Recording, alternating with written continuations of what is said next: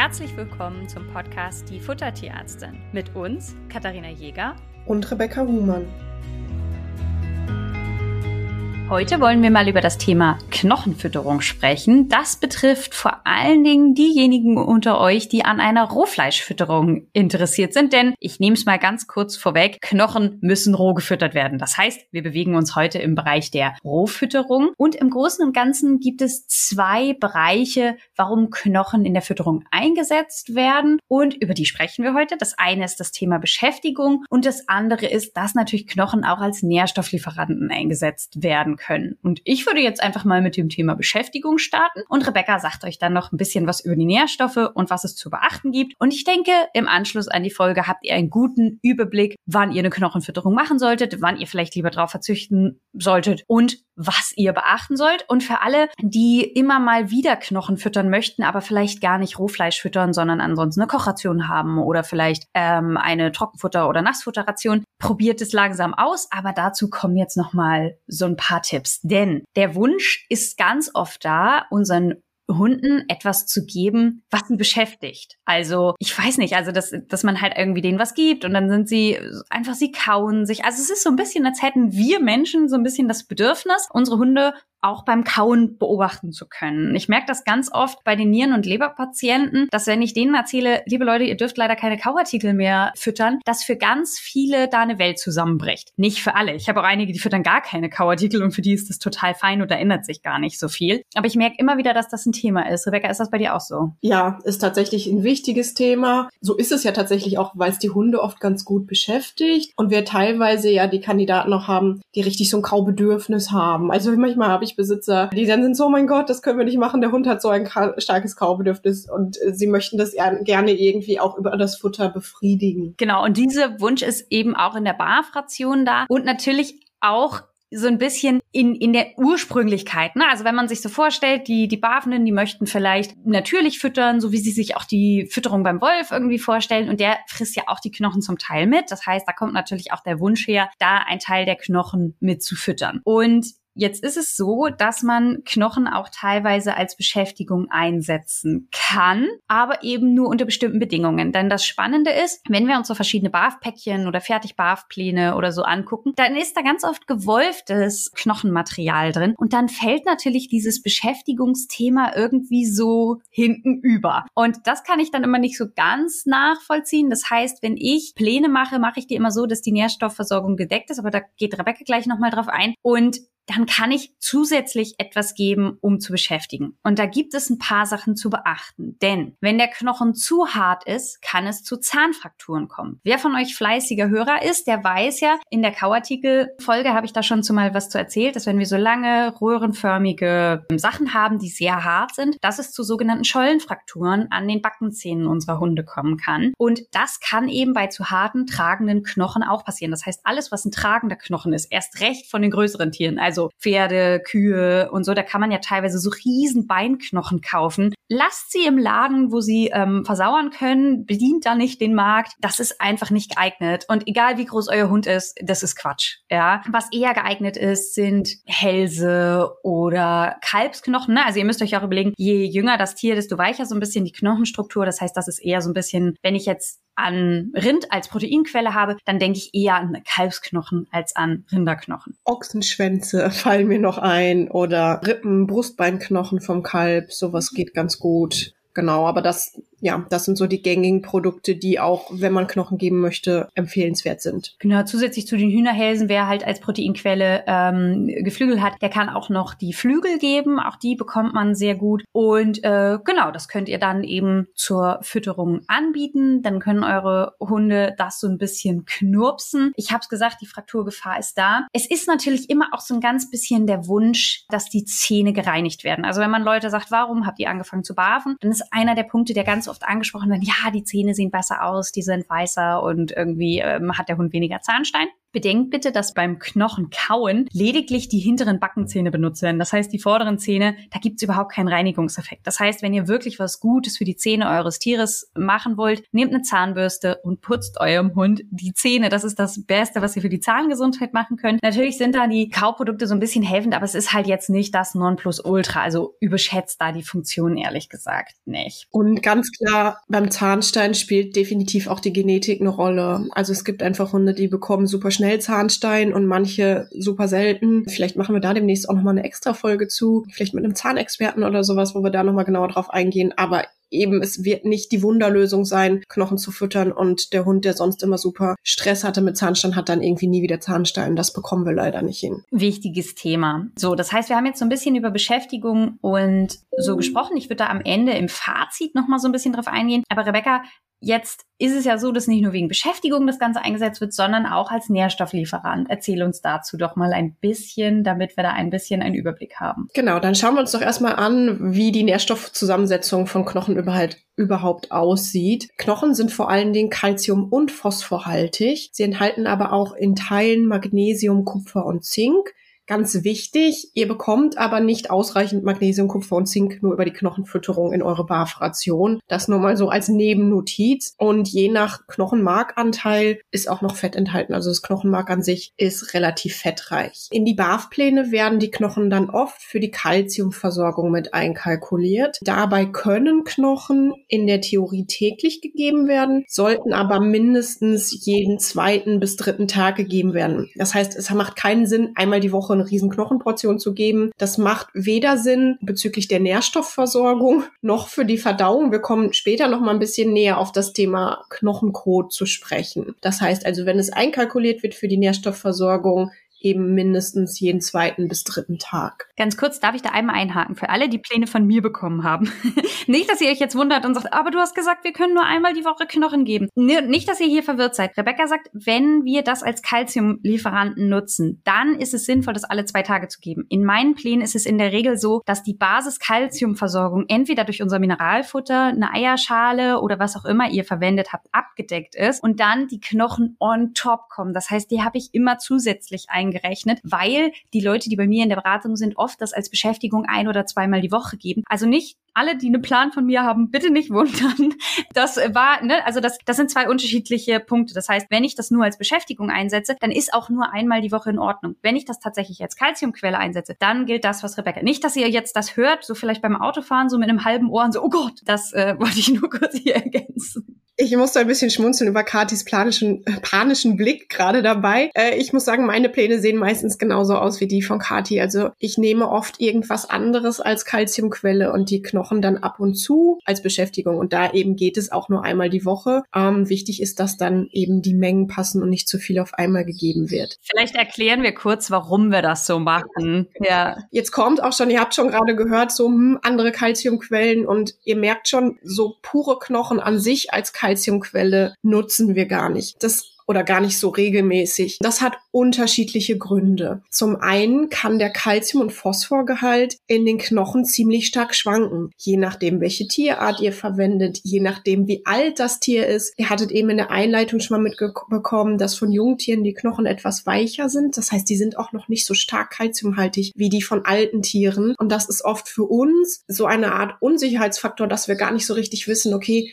welche Knochen bekommt ihr denn und wie viel Kalzium ist da im Endeffekt wirklich drin? Und der zweite Grund ist, ich sagte eben am Anfang, Knochen liefern Calcium und Phosphor. Und in den klassischen Barfrationen oder Rohfleischrationen ist es so, dass wir in der Regel sehr, sehr viel Phosphor schon in der Ration enthalten haben durch den Fleisch- und den Innereienanteil. Das heißt, wenn wir jetzt Calcium und Phosphor in Kombination ergänzen, erhöhen wir diesen Phosphoranteil weiter, haben aber im Verhältnis nicht genug Kalzium in der Ration. Ihr erinnert euch bestimmt, wir haben da öfter schon mal darüber gesprochen, Kalzium und Phosphor müssen in einem gewissen Verhältnis zueinander in der Ration enthalten sein. Und das sieht immer so aus, dass mindestens gleich viel Kalzium wie Phosphor drin ist, besser etwas mehr Kalzium und Phosphor. Also in der Regel sind es so im Durchschnitt 1,5 Teile Kalzium zu einem Teil Phosphor. Das heißt, wenn wir jetzt in der BAF-Ration nur Kalzium brauchen, sind Knochen oder auch Knochenmehl gar nicht so das Mittel der Wahl Fall, sondern wir greifen oft auf Dinge zurück, wie zum Beispiel Eierschalen, die nur Kalzium liefern oder Calciumcarbonat beziehungsweise Mineralfutter, was dieses enthält, weil wir eben oft dann mehr Calcium noch benötigen als Phosphor. Denn ganz kurz, was enthält noch ganz viel Phosphor? Das ganze Fleisch. Das bedeutet, wir haben, wenn wir eine normale Rohfleischration haben, sowieso einen Überschuss an Phosphor. Und den müssen wir jetzt so ein bisschen ausgleichen. Und wenn wir da jetzt Knochen dazu packen, dann haben wir noch mehr Calcium und Phosphor. Der einzige, die einzigen Rationen, wo ich früher viel Calcium, Phosphor als Knochenmehl eingesetzt habe, waren Welpen, weil die teilweise den viermal so hohen Calcium-Phosphor-Bedarf haben wie der äh, adulte Hund. Da kann es sinnvoll sein, zusätzlich zu einer Basisration auch noch Knochenmehl dazuzugeben. Dadurch, dass ich mittlerweile mein Mineralfutter Junior habe und die meisten ganz glücklich sind, wenn sie eine All-in-One-Lösung kriegen, habe ich so gut. Ich glaube, das letzte Mal, dass ich Knochenmehl in der Ration hatte, boah, das ist bestimmt über anderthalb Jahre her. Also ich nutze es so gut wie gar nicht. Deswegen ist das auch ein Produkt, was ihr bei mir im Shop nicht findet, weil es so, es, also ich habe im Shop die Produkte, die ich nutze in der Beratung. Und ähm, es spricht jetzt grundsätzlich nichts dagegen, Knochenmehl zu nehmen, aber bei mir im Alltag also im Praxisalltag spielt es keine, keine Rolle. Ja, brauchen wir eigentlich relativ selten. Es sei denn eben, der Besitzer hat es schon da und möchte es weiterverwenden oder irgendwas. Aber es ist eben selten ein Produkt, was wir ähm, sozusagen aktiv heranziehen, sondern dann eher, dass wir auf die anderen Quellen zurückgreifen, so wie wir es gerade gesagt haben. Genau. Jetzt müssen wir mal überlegen, wie viel nehmen wir überhaupt? Es gibt da so ein paar Faustregeln. Also für eine Kalziumversorgung, wenn man das denn wollte, würde man bei reinen Knochen ein Gramm pro Kilogramm Körpergewicht des Hundes pro Tag nehmen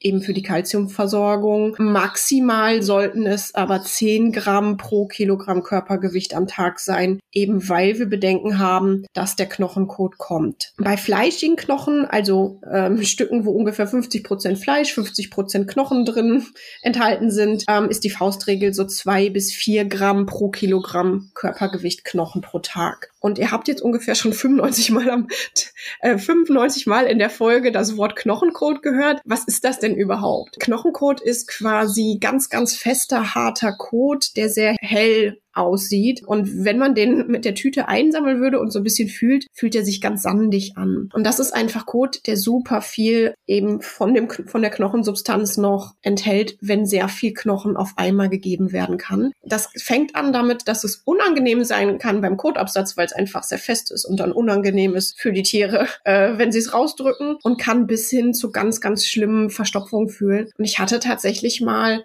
als ich in der in Anführungsstrichen normalen Praxis noch gearbeitet hatte, einen Hund, den mussten wir in die Tierklinik zur OP schicken, weil der so schlimm verstopft war durch den Knochenkot, dass wir den auch ne, nur mit Spülen nicht mehr freigekriegt haben. Das heißt, das war ein ziemlich blöd gelaufen. Es war einer von diesen riesen äh, getrockneten Knochen, die man im Supermarkt kauft bei einem großen Hund tatsächlich. Also das, wo Kathi am Anfang so ein bisschen vorgewarnt hatte. Das heißt, nimmt das Thema Knochenkot ernst und da kommen wir auch schon aufs nächste Thema. Wir sollten die Hunde Hunde so ein bisschen an die Knochenfütterung gewöhnen. Das heißt, erstmal mit kleinen Mengen anfangen, gucken, ne, was macht der Kotabsatz und auch ähm, beobachten, wie fressen die Tiere überhaupt die Knochen. Vielleicht kannst du da noch mal ein bisschen was zu erzählen, Kathi. Genau, und zwar, ich musste eben, als du gesagt hast, dass du den Hund dann überweisen musstest in die Klinik, es ist leider so, dass das nicht der einzige Grund ist, warum knochenfressende Hunde in dem OP landen. Denn es ist auch so, dass wir teilweise Hunde haben, die sehr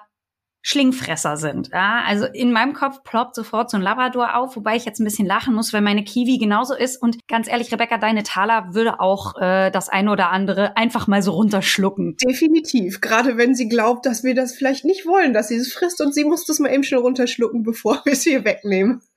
so, das heißt, die Gefahr ist natürlich, dass der Hund relativ lange ganz entspannt auf seinem Knochen irgendwie rumkaut und irgendwie irgendwann ist nur noch so ein Rest übrig und äh, dann kommt die Panik so, oh Gott, und das wird dann dann einfach runtergeschluckt. Und das kann irgendwo hängen bleiben im äh, Verdauungskanal. Das wäre dann genauso wie ein Fremdkörper. Also da spielt es dann keine Rolle, ob euer Hund irgendwie einen Stein, einen Knochen oder was auch immer abgeschluckt hat. Und das landet halt mitunter auch mal im OP.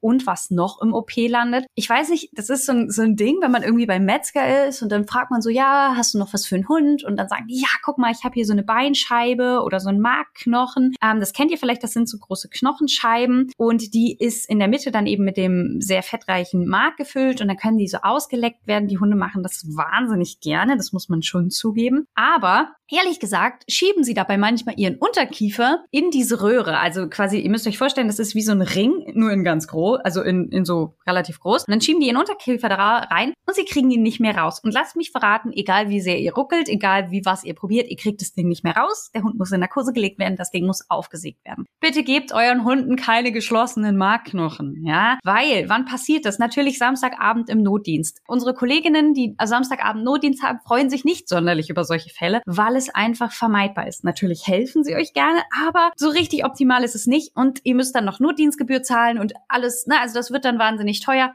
Lasst einfach die Markknochen weg, bitte. Und das zweite ist, wenn ihr einen Hund habt, der schlingt, solltet ihr darüber nachdenken, ob bei eurem Hund eine Knochenfütterung tatsächlich so unbedingt notwendig ist. Wir haben euch jetzt erklärt, dass man eine Knochenfütterung für die Versorgung gar nicht unbedingt braucht, dass man auch ohne Knochen wunderschöne Rohfleischrationen machen kann. Und das daher, und, und das ist halt so der, der Grund, wenn ihr jetzt in einer hausärztlichen Praxis auflauft und sagt, ja, ich fütter so und so viel Knochen und der Hund findet das ganz toll. Ihr werdet vermutlich eher in etwas skeptische Gesichter gucken, denn jeder hat so wie Rebecca diesen einen Fall, wo er weiß, naja, den muss ich direkt in die Clear-Klinik schicken, nur weil einem gesunden Hund, der eigentlich gar nichts hatte, ein Knochen gefüttert wurde. Und das ist natürlich was, wenn man das mitbekommt, dass man da einfach vorsichtig ist. Und das ist der Grund, warum ich es halt eben so handhabe. Basisration, Calcium, Phosphor passt, die Ration ist gedeckt und wenn dann die Leute ein paar Rippen oder oder ein paar Hühnerhälse, ein paar Flügelchen dazugeben wollen, dann ist das in der Regel auch unproblematisch. Aber diese dicken Knochen, lasst sie einfach weg, bitte. Genau, und es hat auch, es hat auch Praktikabilitätsgründe. Ihr habt jetzt eben gehört, wir haben uns über die Mengen unterhalten, die benötigt werden, wenn man Knochen zur Calciumphosphorversorgung in die Ration einkalkuliert. Und ich hatte anfangs gesagt, naja, damit man das nehmen kann für die Nährstoffversorgung, muss es relativ regelmäßig gefüttert werden und jetzt nicht nur einmal die Woche, wie wenn wir es zu die Beschäftigung geben. Und da ist es dann auch schon die Sache, also ich erinnere mich noch dran, als ich Leonardo damals ähm, ganz klar klassisch gebarft habe, da war das erstmal schon bei dem großen Hund so ein bisschen ein Problem, okay, wie kriege ich jetzt Knochen in passender Menge, weil diese vorgefertigten Päckchen, die man in den Barfshops bekam, waren selbst für den 38 Kilo großen Rüden tatsächlich zu viel, um es auf einmal oder zweimal zu verteilen. Ähm, das heißt, ich bin dann immer los, habe Hühnerflügel und solche Sachen einzeln gekauft, habe die einzeln abgepackt und eingefroren und da reichte dann bei Leonardo alle paar Tage wirklich eine verhältnismäßig kleine Menge. Und wenn ich dann überlege, wir wollen sowas machen bei einem Hund, der nur 10 Kilo hat, mm, da ist es dann schwierig eben, dass man auch nicht zu hoch kommt im Knochenanteil. Und vor allen Dingen, selbst wenn es kein Knochengrot gibt und wir super viel Kalzium und Phosphor dann an den Tagen drin haben, kann das auch schon wieder Probleme machen bezüglich der Nährstoffversorgung, weil nämlich dann bei extremen Mengen Kalzium und Phosphor auch andere äh, Mineralstoffe sowie Kupfer oder Zink nicht mehr so gut aufgenommen werden. Also ihr merkt, ist gar nicht so einfach und deswegen habt ihr so ein bisschen heute rauskristallisiert, spezialisiert gehört, dass wir, ähm, wenn Knochenfütterung da ist, eben das meistens eher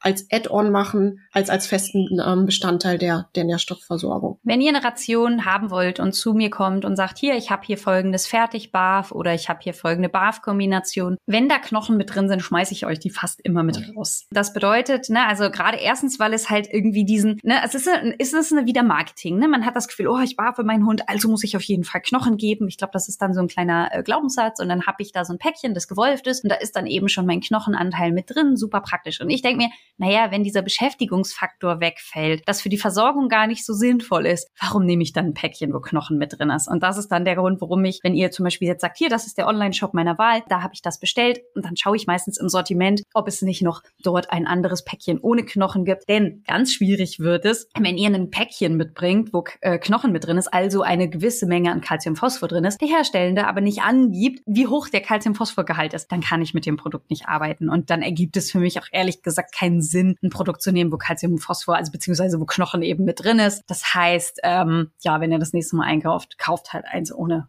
Knochen, ehrlich gesagt. Ja, halte ich immer für sinnvoller. Ihr seht es nicht, aber ich, ich nicke zustimmend im Hintergrund.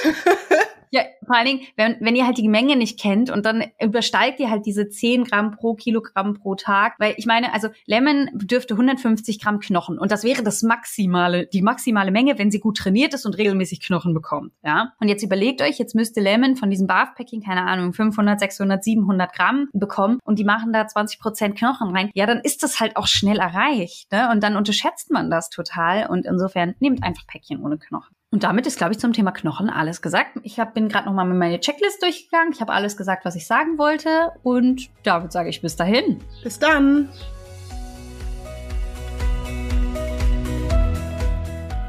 Ihr wünscht euch noch mehr Fakten zum Thema Ernährung für Hund und Katze? Schaut doch gerne bei Instagram bei uns vorbei, die Unterstrich Futtertierärztin.